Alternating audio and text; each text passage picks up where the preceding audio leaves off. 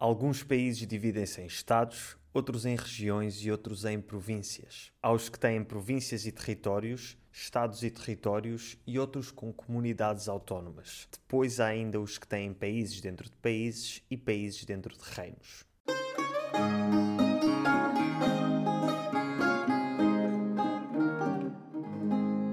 Portugal é um país relativamente pequeno e muito antigo, tendo as mesmas fronteiras há quase 800 anos. Como tal, seria de esperar que as divisões administrativas de Portugal fossem relativamente simples, mas não é bem assim. Hoje vamos ver as várias formas como o território português foi sendo dividido ao longo da história, até chegarmos àquela que é mais relevante atualmente, os distritos. Depois vamos ver quais é que são os 18 distritos de Portugal, mais as duas regiões autónomas e o que é que torna cada um deles especial.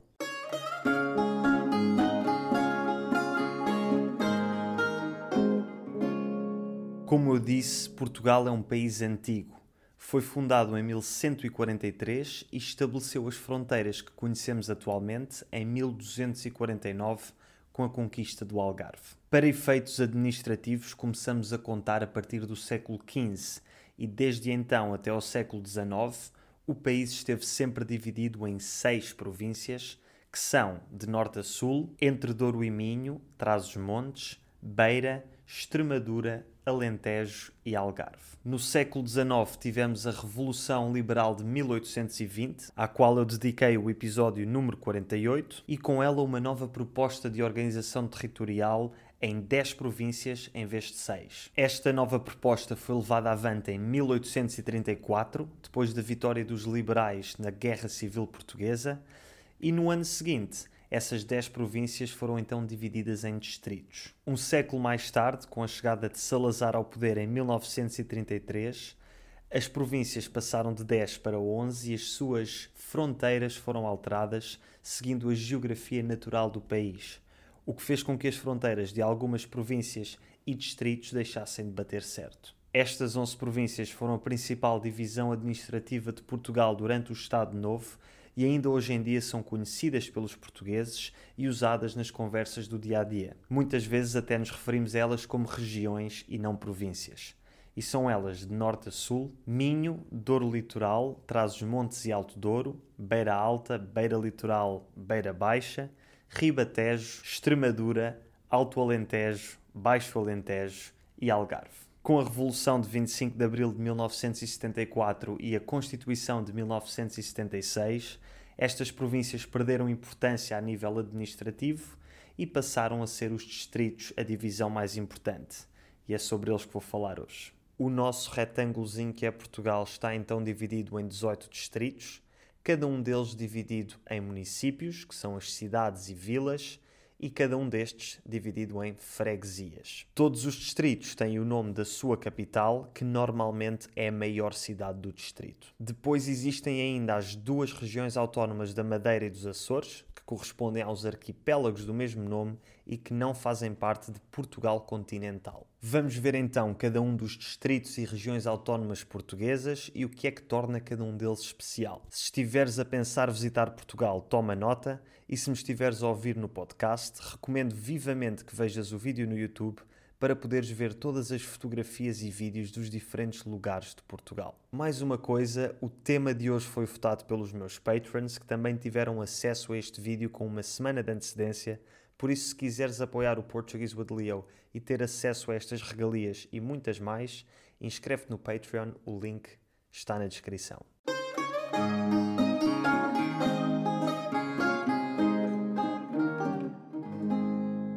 Norte para sul, começamos com Viana do Castelo, o distrito mais a noroeste, na região do Minho. Tem cerca de 230 mil habitantes, o que o coloca em 13º lugar em termos de população e com uma área de 2.255 km, é o distrito mais pequeno de todos. Para além da capital, Viana do Castelo, as cidades mais conhecidas e que mais valem a pena visitar são Ponte de Lima e Arcos de Valdevez. A cidade de Monção, na fronteira com a Espanha, é conhecida pela Feira da Foda. Sim, Feira da Foda. Em agosto, uma boa parte dos jovens de todo o país vai até à praia fluvial do Tabuão para o festival Vodafone Paredes de Cora, que este ano vai ter lugar de 17 a 20 de agosto. É um muito bom festival, por isso fica a dica. A sul de Viena do Castelo temos o distrito de Braga, também parte da região do Minho e conhecido principalmente por duas cidades, Braga e Guimarães. Braga é a maior cidade e a capital do distrito e é normalmente considerada a terceira maior cidade de Portugal, com muita vida universitária e uma população muito jovem. Guimarães é conhecida como o berço de Portugal porque foi nesta cidade que o Reino de Portugal foi fundado no século XII pelo rei Dom Afonso Henriques. Tanto o centro histórico de Guimarães como o Santuário do Bom Jesus em Braga são considerados Património Mundial da Unesco. E escusado será dizer que entre estas duas cidades existe uma grande rivalidade que se vive sobretudo a nível do futebol, quando o Sporting de Braga joga contra o Vitória de Guimarães. Outra cidade interessante do distrito de Braga é Barcelos, cidade onde nasceu a lenda do Galo de Barcelos, Galo esse que hoje em dia é um dos símbolos mais conhecidos de Portugal. O distrito de Braga tem cerca de 850 mil habitantes, o que faz dele o quarto distrito mais populoso, superado por muito pouco pelo distrito de Setúbal. E nestes dois distritos da região do Minho, Viana do Castelo e Braga, temos o único Parque Nacional de Portugal, o Parque Nacional Peneda Gerês, que vale muito a pena visitar. Abaixo do distrito de Braga, sempre ao longo da costa, temos o distrito do Porto, o segundo mais populoso do país, com uma população de 1.790.000 habitantes, e o único, juntamente com Lisboa, que tem uma área metropolitana, a área metropolitana do Porto. Acho que não há dúvidas de que o Porto é a cidade a visitar aqui neste distrito. É uma cidade simplesmente lindíssima, a segunda maior do país, e o seu centro histórico a Ponte Luís I e o Mosteiro da Serra do Pilar são todos considerados Património Mundial da Unesco. Se quiseres saber o que visitar no Porto, vê o vlog que fiz quando lá estive no mês passado. O link está na descrição. Obviamente não se pode falar sobre o Porto sem se falar sobre vinho, sendo que aqui é produzido talvez aquele que é o vinho português mais conhecido de todos, o vinho do Porto. Embora este seja conhecido por ser armazenado nas caves do Porto, ele não é produzido aí, mas sim na região do Alto Douro Vinheteiro, que é toda a região ao longo do Rio Douro, a cerca de 100 km a leste do Porto, que apanha os quatro distritos de que vou falar a seguir: Vila Real, Bragança, Guarda e Viseu. Esta região vinícola do Alto Douro é considerada Património Mundial da Unesco. O primeiro destes distritos é então Vila Real, pertencente à região de Trás-os-Montes e com uma população de cerca de 185 mil habitantes. Para além da própria cidade de Vila Real, capital do distrito, vale a pena visitar Chaves, uma das cidades mais bonitas do país e onde as pessoas sabem muito bem receber, como demonstrou o meu amigo Rui no vídeo que fizemos sobre o sotaque de Trás-os-Montes. O distrito mais a nordeste do país é Bragança, também em Trás-os-Montes,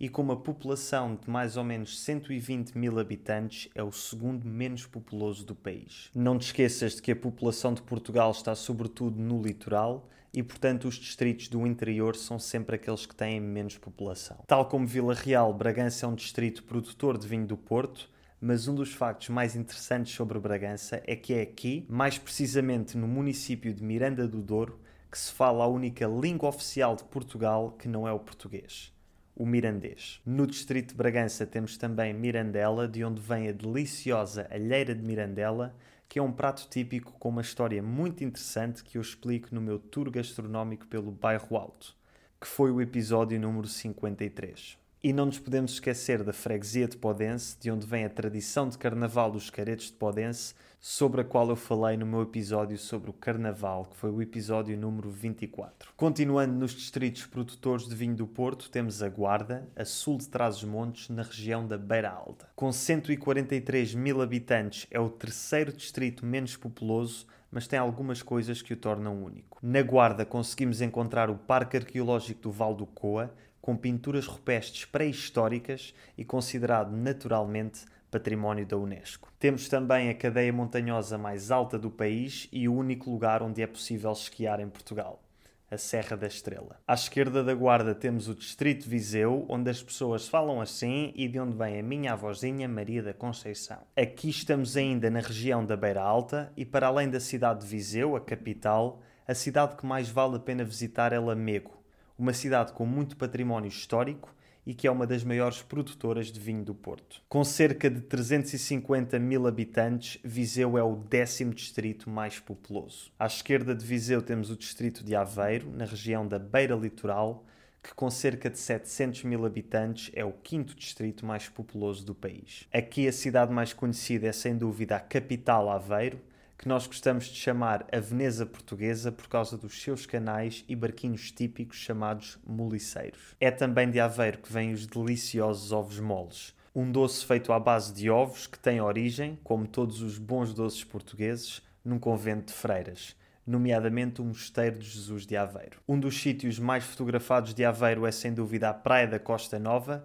onde existem umas casinhas típicas com umas riscas verticais que ficam muito bem no Instagram. Passando agora ao distrito de Coimbra, temos muita coisa interessante de que falar. Para começar, perto da Serra da Estrela, temos a aldeia do Piódão, que pertence à rede de aldeias históricas de Portugal e que é uma das aldeias mais únicas do país, com as suas características casas de xisto. E depois, claro, temos a cidade de Coimbra, uma das maiores e mais importantes do país, onde está localizada a universidade mais antiga de Portugal e uma das mais antigas da Europa, a Universidade de Coimbra, que é considerada património da Unesco. Como deves imaginar, a vida na cidade de Coimbra gira em torno da universidade, tendo sido aqui que nasceram as tradições universitárias portuguesas que tanto inspiraram o mundo do Harry Potter e das quais eu falo no episódio 11. Foi também em Coimbra que viveram os protagonistas da história de amor mais trágica de Portugal, o infante Dom Pedro e Inês de Castro. Diz-se que a verdade é mais estranha que a ficção e a história de Pedro e Inês rivaliza com a de Romeu e Julieta,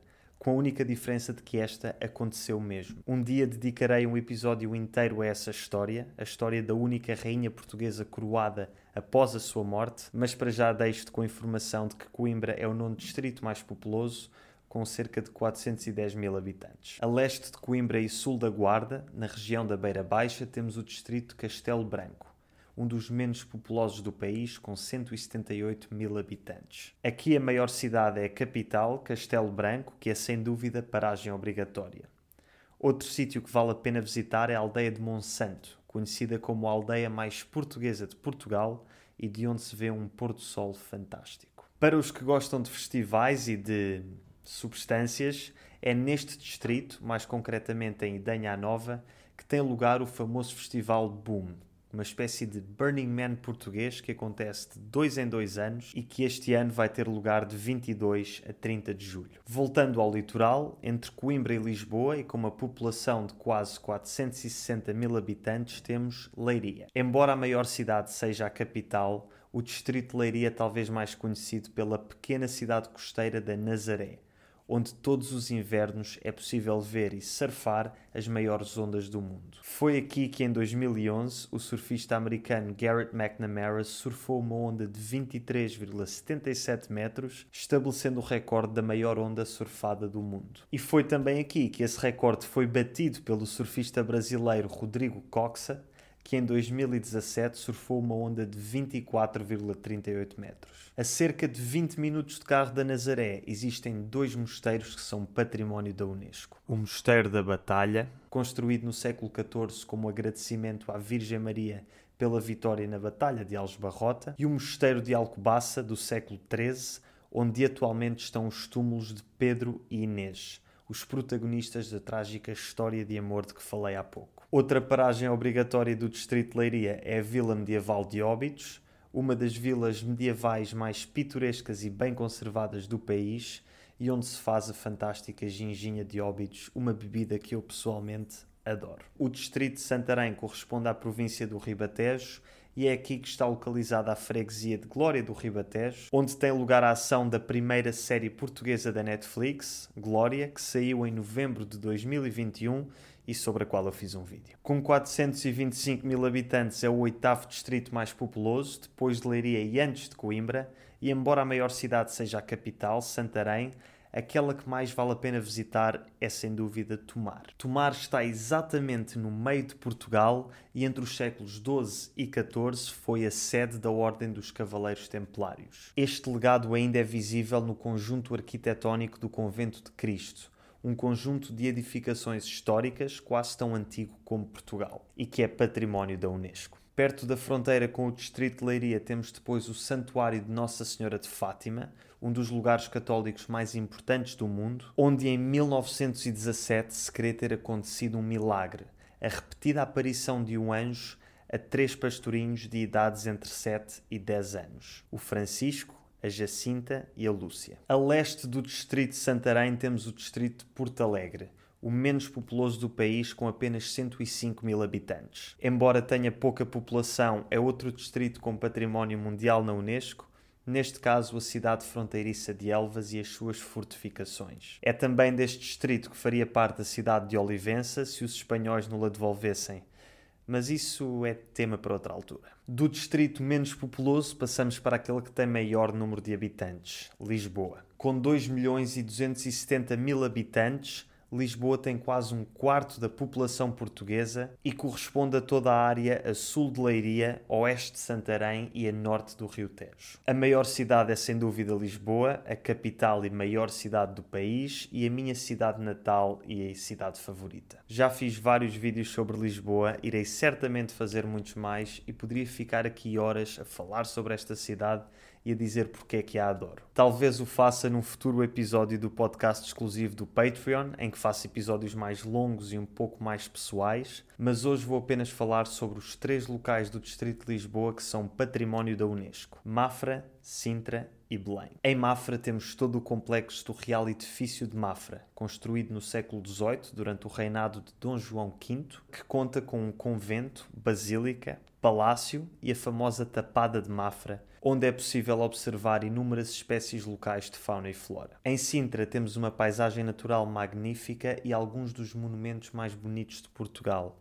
nomeadamente o Palácio da Pena, a Quinta da Regaleira e o Castelo dos Mouros. Finalmente, em Belém, na cidade de Lisboa, temos a famosa Torre de Belém e o Mosteiro dos Jerónimos, que são ambos edifícios de estilo manuelino. Foi neste mosteiro que foi inventado o doce português mais famoso de todos, o pastel de Belém, que é possível encontrar na Fábrica de Pastéis de Belém, mesmo ao lado do mosteiro. É também no Mosteiro dos Jerónimos que se encontram os túmulos de Vasco da Gama e Luís de Camões. A sul de Lisboa, do outro lado do Tejo, temos o distrito de Setúbal, que juntamente com o distrito de Lisboa contém a área metropolitana de Lisboa, a maior área urbana do país e a décima maior da Europa. O facto de fazer fronteira com a cidade de Lisboa faz deste distrito o terceiro mais populoso do país, com quase 880 mil habitantes, sendo que grande parte da sua população tem como centro de vida a cidade de Lisboa e não a de Setúbal, que é a capital do distrito. Prova disto é o facto de a cidade mais populosa deste distrito não ser Setúbal, a sua capital, mas sim Almada,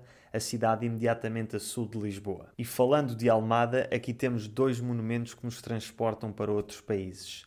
A estátua do Cristo Rei, uma réplica da estátua do Cristo Redentor no Rio de Janeiro, e a Ponte 25 de Abril, que nos faz lembrar a Golden Gate Bridge em São Francisco. No distrito de Setúbal temos excelentes zonas de praia, sobretudo a costa a oeste da cidade de Setúbal, e temos também o único safari de Portugal, o Badoca Park. No Alentejo, a leste de Setúbal, temos o distrito de Évora com pouco mais de 150 mil habitantes. A capital, Évora, é uma das cidades mais bonitas do país, sendo o seu centro histórico considerado património da Unesco. Aqui é possível visitar o Templo Romano de Diana e a Capela dos Ossos, uma capela decorada inteiramente com ossos humanos, construída no século XVII e que à entrada tem a frase Nós ossos que aqui estamos, pelos vossos esperamos. A sul de Évora e a norte do Algarve, correspondendo à região do Baixo Alentejo, temos o distrito de Beja, o maior do país em termos de área,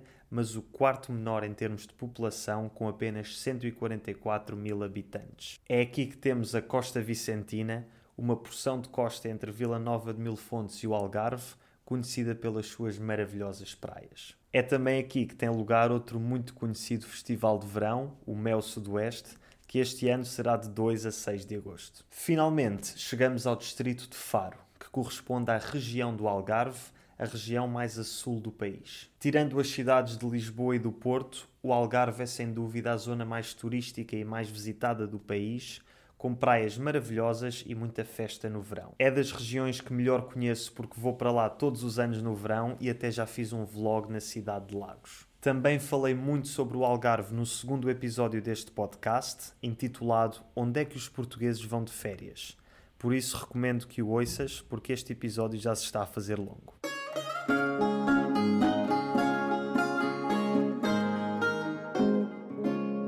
Deixando Portugal continental e os seus 18 distritos, temos nos aventurar pelo Atlântico para ir visitar os dois arquipélagos do país, Madeira e Açores. Cada um destes arquipélagos constitui uma região autónoma, o que significa que cada um deles tem o seu próprio governo e Assembleia Legislativa, que correspondem basicamente às versões regionais do Governo e Assembleia da República Nacionais em Lisboa. Falo disto em mais detalhe no episódio número 63 sobre a política em Portugal. Começando pelo arquipélago da Madeira, este é constituído por quatro ilhas, sendo que apenas duas são habitadas a Ilha da Madeira e o Porto Santo. O Porto Santo é uma pequena ilha de apenas 5 mil habitantes, o que significa que é na Ilha da Madeira que vive 98% dos cerca de 260 mil habitantes do arquipélago da Madeira, e quase metade deles todos vivem na capital, Funchal. A Madeira tem o único património da Unesco que não foi construído pelo ser humano, a Floresta Laurisilva, um tipo de floresta úmida endémica das ilhas da Macaronésia,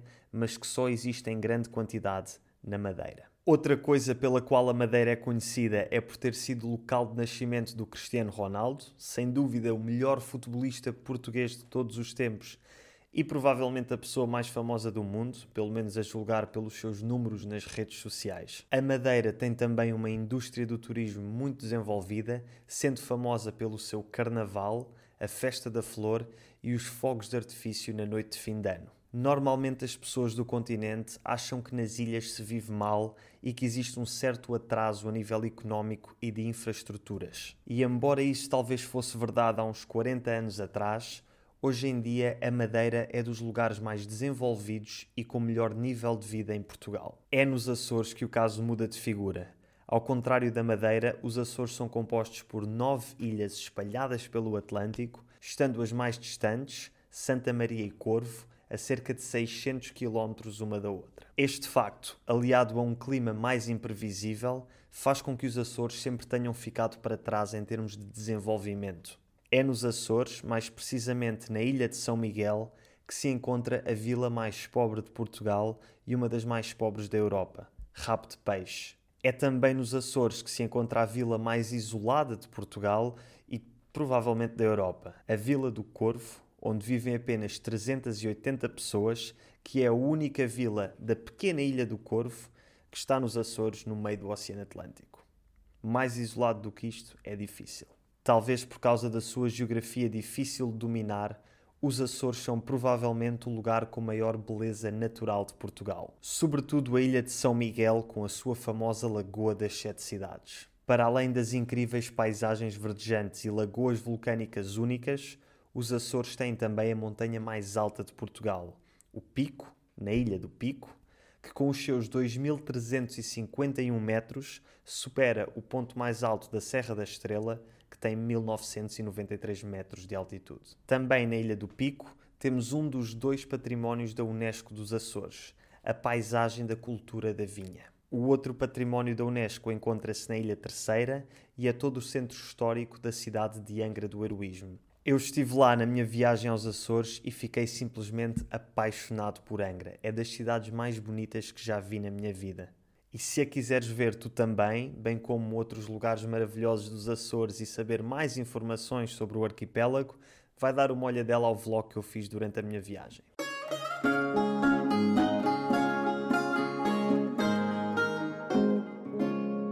Espero que tenhas gostado deste episódio que acabou por ser uma viagem virtual por Portugal. Como sempre, agradeço a todos aqueles que me apoiam no Patreon e que votaram no tema deste episódio.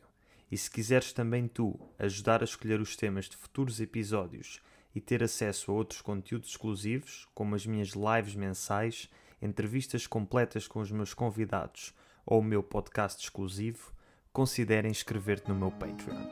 Obrigado e até à próxima.